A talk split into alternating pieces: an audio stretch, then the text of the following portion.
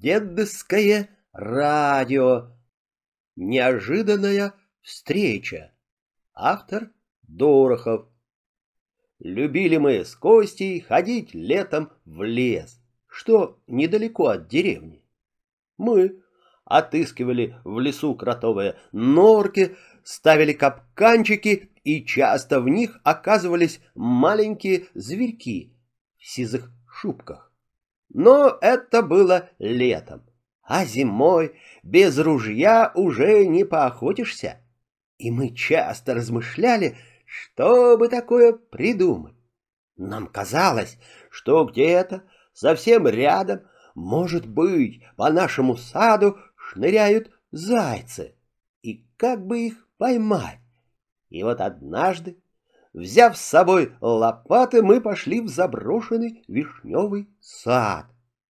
Зимой его заносило снегом высотой чуть ли не с наш дом.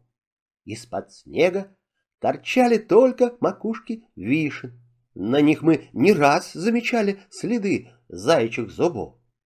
Мы с Костей дружно взялись за работу, и к вечеру большая снежная яма была полностью готова. Когда мы вылезли из нее, и я вытащил тяжелую лестницу, Костя сказал. — Такой глубокой яме и медведя поймать можно. Мы заложили яму ветками, притрусили их снегом и оставили для приманки большой качан капусты. В этот вечер мы долго отогревались на печи.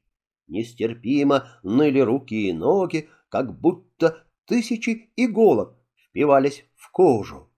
За окнами совсем посинело, потемнели мохнатые узоры на стеклах, в сенях послышались чьи-то тяжелые шаги. Скрипнула дверь, и в заснеженной овчинной шубе в комнату ввалился дядя Федор. Он снял со стены старое отцовское ружье, запретное для нас с Костей, и тут же вышел из избы. Вскоре мы уснули крепким сном.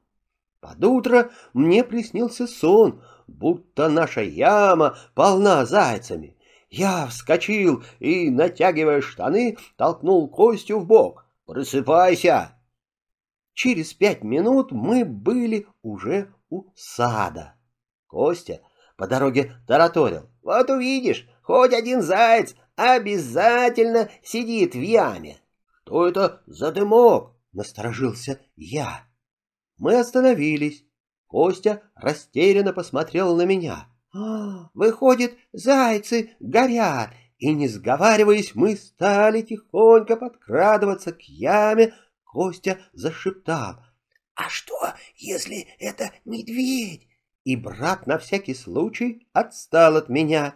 Я храбро подполз к яме, нагнулся и сердце мое замерло в яме что-то большое, мохнатое, дымящееся. В уме пронеслись одна за другой разные догадки, но вот ко мне вернулся дар речи, и я крикнул «Эй, кто там?»